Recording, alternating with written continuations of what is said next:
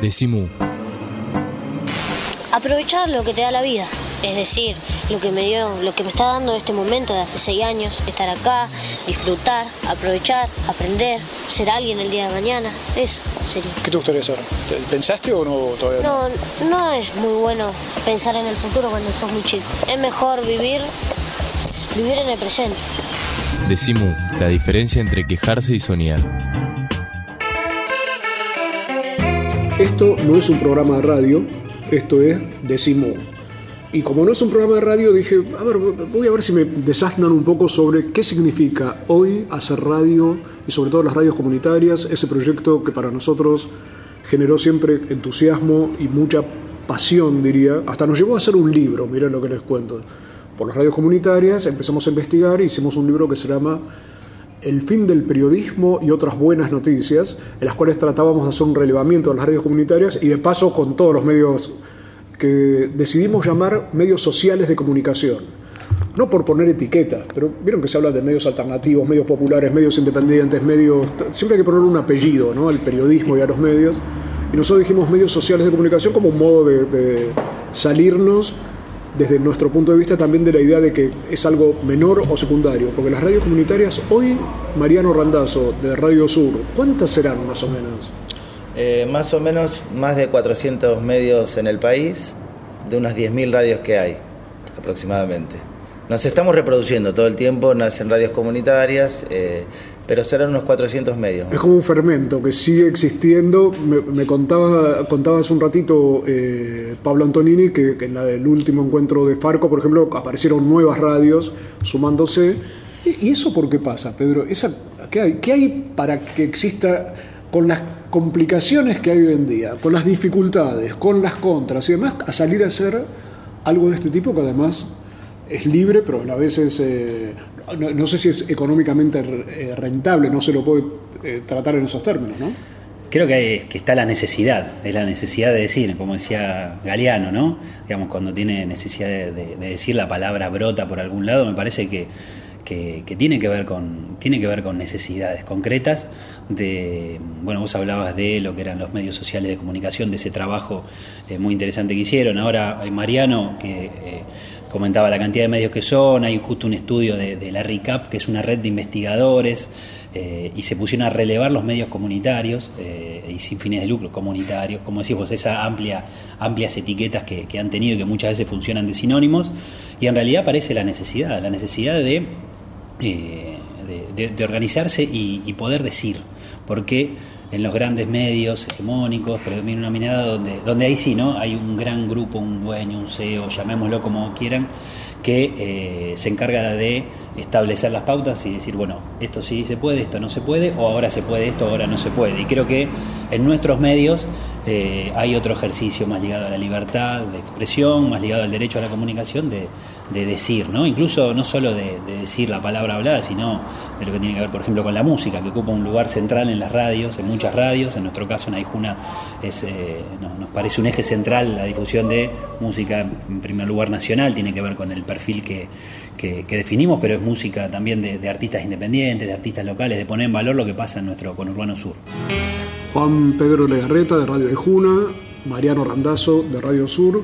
Con ellos estamos charlando sobre este fenómeno, este proceso de las radios comunitarias que aclaremos velozmente, no, no, no pienso ponerme un historiador, pero si uno toma un poquito de las últimas décadas, tuvieron un, un crecimiento y una posibilidad de decir algo distinto, por ejemplo, en pleno menemismo, cuando había que ser un poco guapo para salir a hacer algo tan diferente. O sea que no es un proceso que dependa del Estado. A ver, Mariano, ¿cómo lo ves?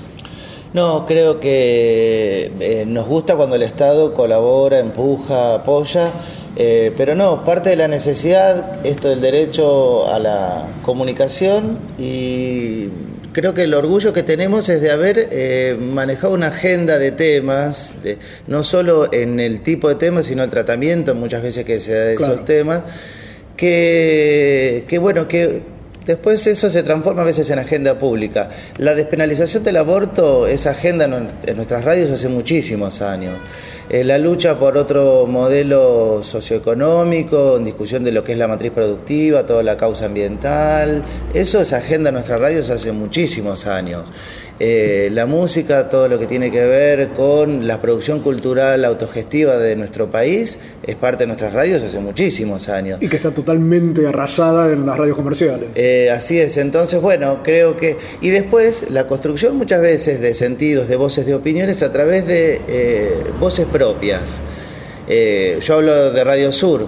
En Radio Sur, cuando hablamos de la gente en situación de calle, hay un programa que lo hacen gente que vivió o vive en situación de calle. Entonces ellos desde su lugar eh, cuentan el mundo. Y eso pasa en muchas radios, pasa con las radios originarias, pasa con las radios protagonizadas por niños, niñas y adolescentes, eh, por laburantes, por mujeres, eh, por jóvenes eh, vinculados a la cultura. Claro, hay una intermediación del periodista profesional o del comunicador o del locutor. Y esas voces propias aprenden a hacer radio y ya ahí eso es una radio comunitaria. En el caso de Juna. Eh, también, también. Las agendas, me parece que esto que marca eh, Mariano de, lo- de los temas y las y las agendas eh, es así, evidentemente es así. Las radios ocupan un eh, esto, son cajas de resonancia donde esos temas se ponen en valor, temas que no aparecen en ningún otro lado y que y que si no existieran est- estas radios, estos medios, estos colectivos y estos programas, como por ejemplo Decimú, eh, bueno, habría que, que- que ver dónde los encontramos. Propongo ahora volver tres minutos con Pablo Antonini, presidente de Farco, el Foro Argentino de Radios Comunitarias, que nos va a contar sobre la situación de las licencias radiales. Me parece que el tema de las licencias es, es muy interesante analizar el proceso, no solo de cara a hacer un balance eh, de los 10 años de sanción y vigencia de la ley que se cumplieron ahora, sino también de cara a lo que viene, porque el tema de las licencias para los medios comunitarios, que fue una bandera y es todavía muy emblemática, porque era una de las cosas que expresamente prohibía la ley de, la dictadura, eh, en la implementación de la ley, ya remontándonos más atrás que, a este gobierno que, se está yendo, sino con el propio gobierno que- que nos acompañó e impulsó la ley en su momento, eh, se implementó en distinto grado, pero más o menos avanzó en las zonas donde había disponibilidad de espectro, pero en la llamada zona de conflicto en las grandes ciudades fue unas cosas que, que nos cansamos de reclamar, eh, de reclamarle al, al, al kirchnerismo en su momento, que se presentaron pedidos de apertura de concurso y que se que dejaba para después como si hubiera todo el tiempo del mundo para en algún momento llevarlo adelante. Hubo un periodo en que la ley estaba, por supuesto, recurrida judicialmente. Nosotros entendimos que aún así se podía avanzar con, con las partes del espectro que no estaban afectadas por esa demanda. Este, y bueno, y lo que pasó fue que se cambió el gobierno y nuestras radios quedaron en un estado de vulnerabilidad muy importante, justamente sin licencia, y ese es uno de los elementos que permitió cerrarlas. En el caso de, por ejemplo, FM Ocupas de Moreno, o que las mantuvo al margen de eh, posibilidades de registro de proveedores o de acceso a proyectos para los cuales se requería eh, una licencia.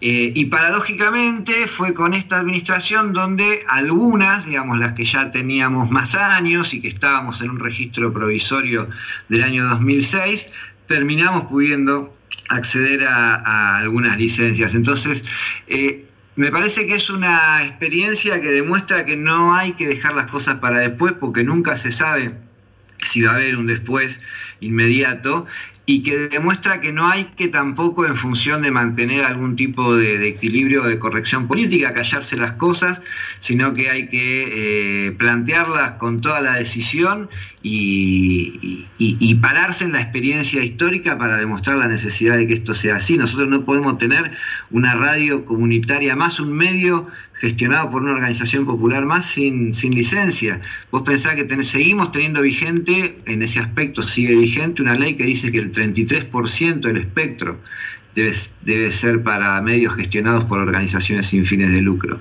Y no llegamos ni al 3%. Y en este proceso que se hizo con el último gobierno, también lo que pasó fue que se amplió la brecha entre las radios que como te decía teníamos algunos años y pudimos teníamos ya una especie de permiso provisorio para transmitir que no era una licencia y las llamadas las radios hijas de la ley las radios surgidas en el año 2009 2010 2011 todas esas experiencias que se armaron al calor de un Estado que estaba diciendo vengan, es el momento de armar medios, que va a haber un Estado que lo va a apoyar, reconocer, esas siguen sin licencia hasta el día de hoy eh, y siguen en el, en el, más grande estado de, de indefensión eh, posible. No, no, logramos que fueran incluidas en este plan de normalización actual ahora. Eh, y es una de las primeras cosas que también tiene que resolver el gobierno que viene. No podemos tener experiencias que en muchos casos ya tienen 10, 12 años y que todavía no tienen reconocimiento legal alguno. Pablo Antonini, de Farco, el Foro Argentino de Radios Comunitarias, nos hablaba sobre las licencias y las leyes que no se aplican. Pero ya vamos a volver para que nuestros amigos de Radio Sur de Parque Patricios y de Radio Aijuna de Quilmes nos ayuden a pensar el futuro. Como las palabras pueden mirarse, vas a ver lo que nos dicen. Decimu. No adivinamos el futuro. Creamos el presente. Decimu. Por el derecho a la rebeldía. Estamos presentes cuando hay que defender tu trabajo, en el cuidado de tu salud y la de los tuyos, en el momento de preservar y ampliar tus derechos, porque estamos presentes donde vos estás. Satsai Presente. Afiliate al Sindicato de las Nuevas Tecnologías ingresando a www.satsaipresente.com.ar. Todos los meses, cuando pases por el kiosco, decimu. Decimu. Mu, el periódico de la vaca. Decimu. Todos los meses pateando la calle.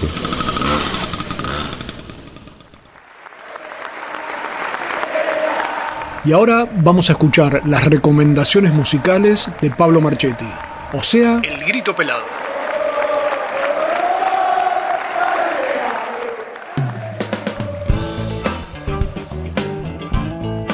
Hola, ¿qué tal? Bienvenidos. Esto es eh, El Grito Pelado, el segmento musical de Decimu. Les quiero presentar hoy a Siniestra. Siniestra es... Eh, Así, siniestra, solo siniestra. Siniestra es el resultado, el nombre siniestra es el resultado de un devenir, eh, lo que era la, siniestra tango en comienzo, eh, derivó en siniestra. Tienen varios discos editados en general como La Siniestra. Arrancaron, hicieron como el recorrido, em, un tipo de recorrido que es muy común en el tango, empezar tocando tangos tradicionales, después hacer otro disco donde se alternan tangos tradicionales y mm, composiciones propias, y se termina haciendo discos de, discos de composiciones propias, como es este nuevo trabajo de Siniestra de Predamor. Hasta allí algo, digamos, un camino previsible, un camino bastante común, como decía. El tema es que, claro, el componer temas nuevos implica generar un nuevo mundo. Y vaya si genera un nuevo mundo siniestra. Un nuevo mundo eh, que tiene que ver para el tango con un universo sonoro muy particular. Siniestra tiene un sonido muy, muy eh, personal, muy identificable. Tiene que ver con la mistura de, un ritmo que... en evidentemente es tango, tiene que ver con la sonoridad del tango, tiene que ver con el compás del tango, diría que hasta es bailable por momentos la propuesta de Siniestra, pero también está mezclado eso por un fuerte componente de electrónica. Hay mm, Siniestra tiene piano, tiene contrabajo, tiene bandoneón, tiene violín, y ahí, hasta ahí, todo viene bastante normalito.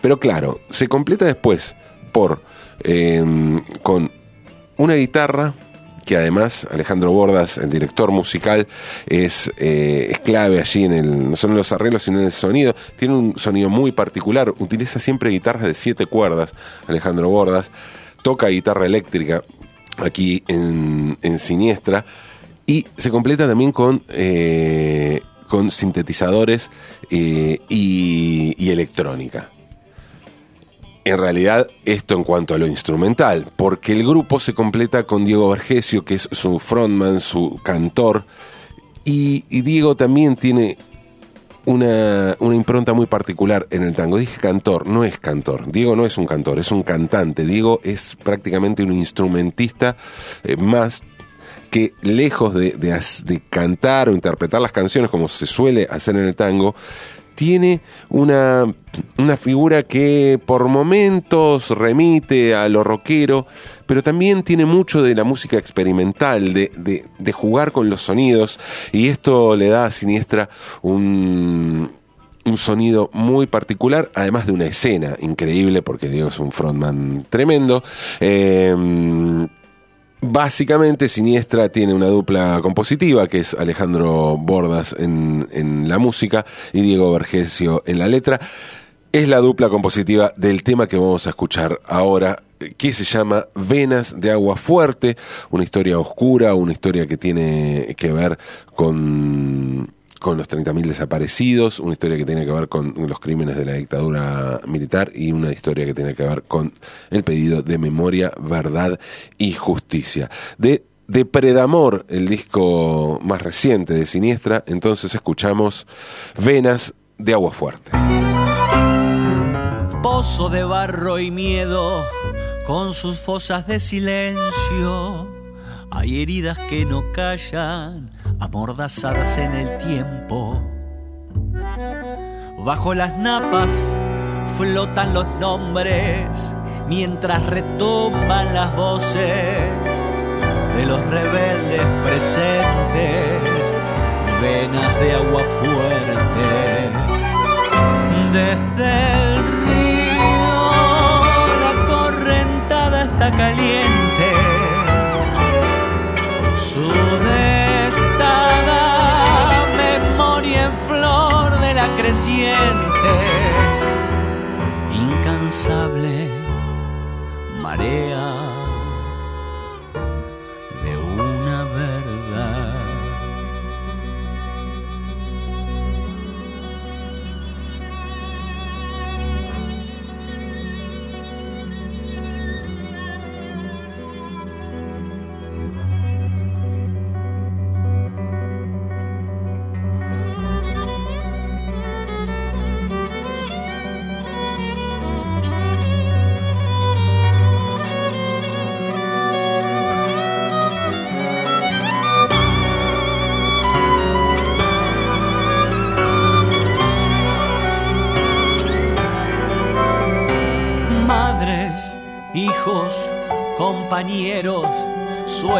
sueños revelados. Hay una lista traidora y cartuchos en el fango. Desde el fondo, sumergidos, salen a la luz los presentes. Ruge el viento en un grito, acá hoy, ahora y siempre. Desde el río, la correntada está caliente.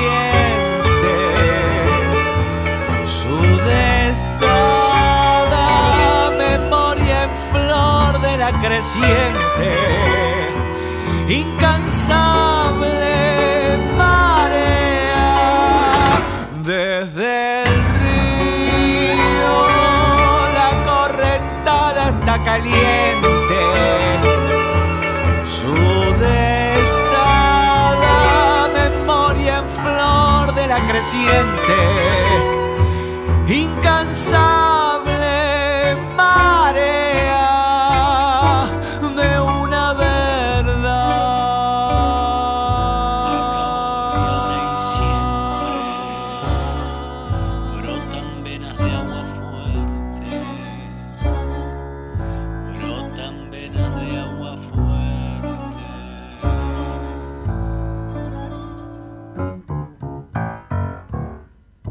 Esto fue El Grito Pelado, la propuesta terapéutica que cada semana nos trae Pablo Marchetti a Decimo.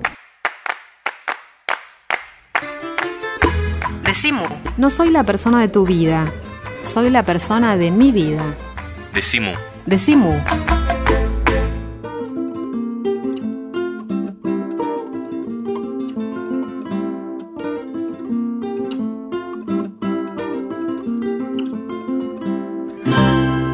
Decimú es el programa de la cooperativa de trabajo La Vaca.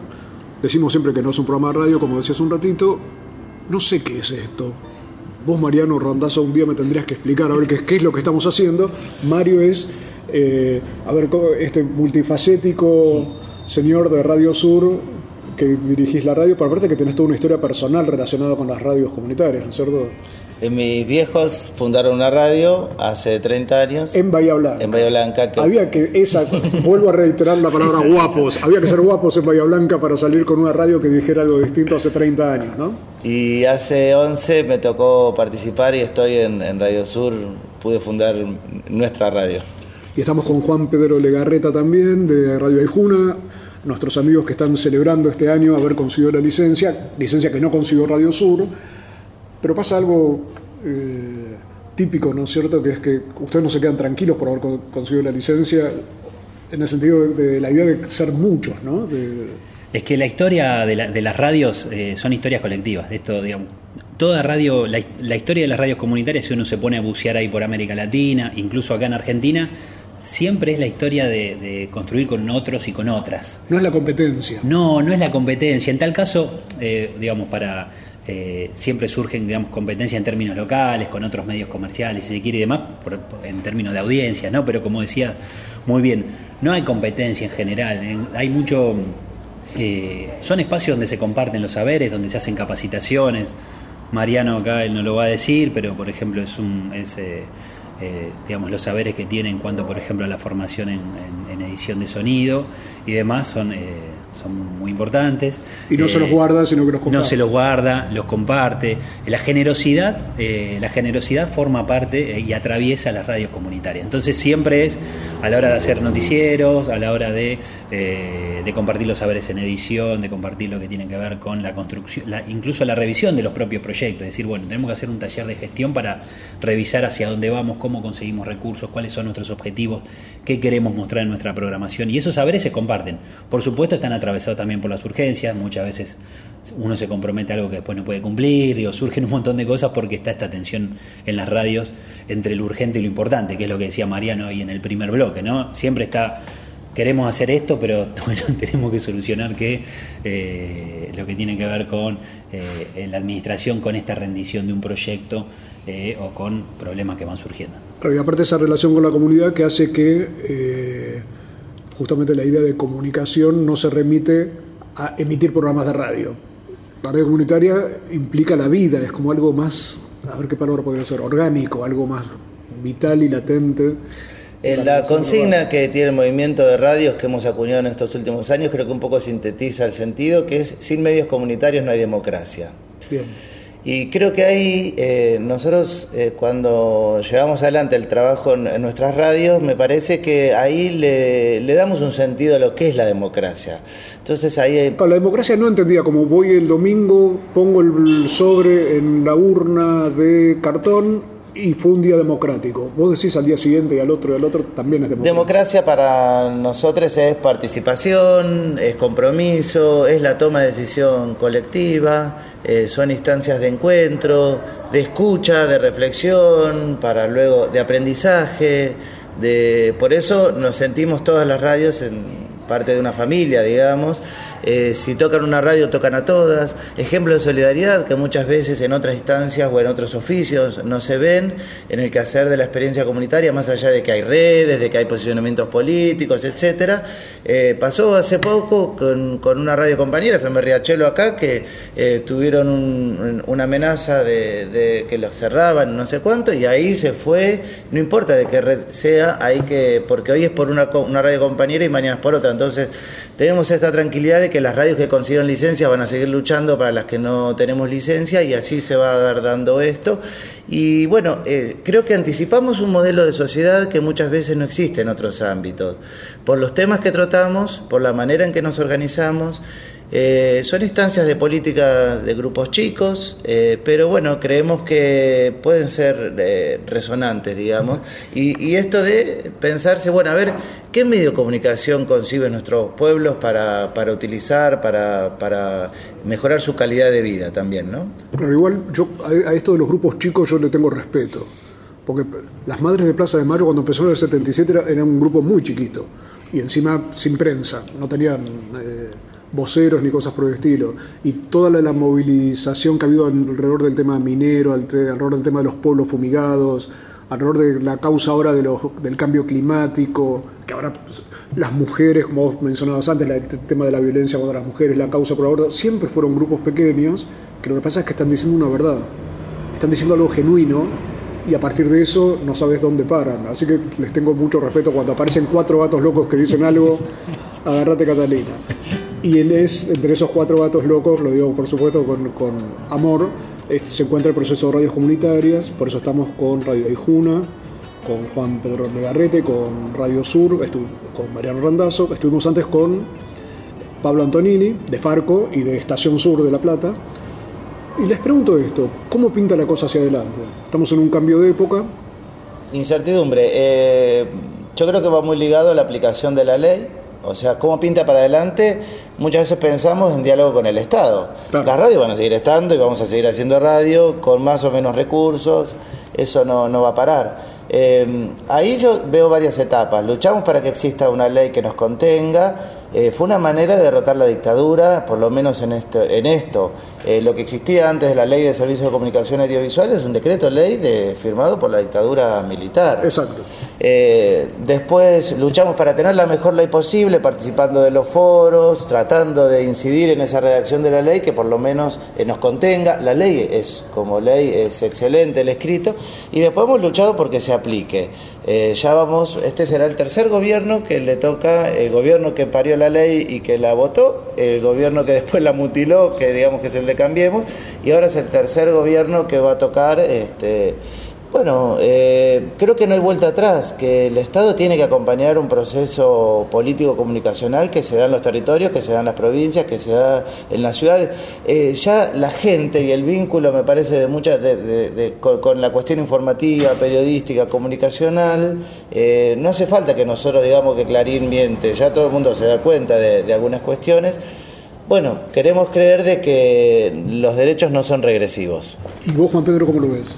También, me parece, eh, por un lado, me parece que lo que es la, comunicación sin fines de lucro, comunitaria, popular, alternativa, eh, indígena, se ha metido en la discusión, está, digamos, bien está reconocida por esta ley que decía Mariano, es un hito de nuestra democracia también, por cómo fue parida esa ley, ¿no? A través de discusiones, a través de foros, por haber metido cuña y redacción también en esa ley. Así que me parece que desde ese sentido eh, es importante porque aparece como actor, eh, como un actor que no puede, digamos, olvidarse o hacer borrón y cuenta nueva. Creo que ahí el Estado, como dice Mariano, tiene que, que ya lo acepta como un interlocutor válido. Por supuesto, después dependerá, me parece, como en todo momento histórico, de lo que son, eh, de lo que son la- las disputas de poder eh, adentro de los espacios políticos, de, digo, no solo de cómo nos reconocen nuestras comunidades, que sabemos, digamos, que las radios en general tienen buena respuesta de, de la comunidad en términos de, de- de sostenibilidad, ¿no? La- las organizaciones, incluso vecinos aislados y demás, apoyan y, y- y bancan estos medios. Eh, pero después va a depender, obviamente, de las disputas de, esta nueva época. O sea que, no para la movilización. O sea, yo lo que siento es que ustedes le, le están poniendo buena onda, pero con prudencia a esta nueva etapa.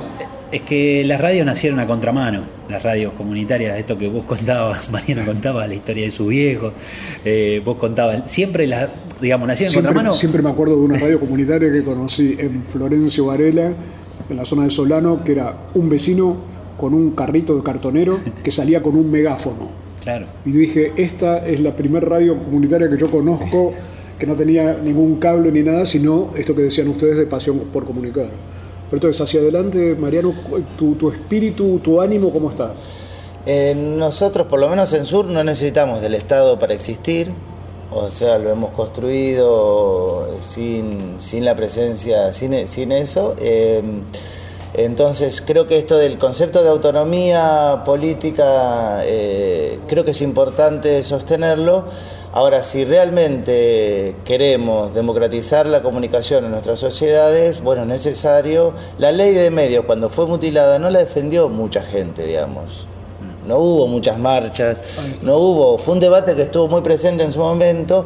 Entonces, Que, que parecía formar parte de la pelea del gobierno con Clarín. O sea, también eso también desvió un poco lo que era desde el punto de vista de la génesis de esa ley lo que habían hecho ustedes, ¿no es? Y el derecho a la comunicación eh, atraviesa la lucha eh, por, otros derechos. Eh, las radios campesinas luchan por el acceso a la tierra, la soberanía alimentaria y por eso tienen una radio, entonces el derecho a la comunicación es luchar por eso.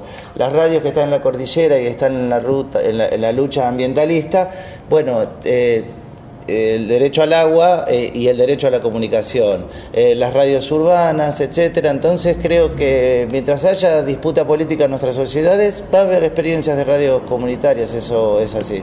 Últimamente estoy terminando el programa dándoles la última palabra a ustedes, pero no les doy una porque estoy muy generoso, entonces les doy tres palabras.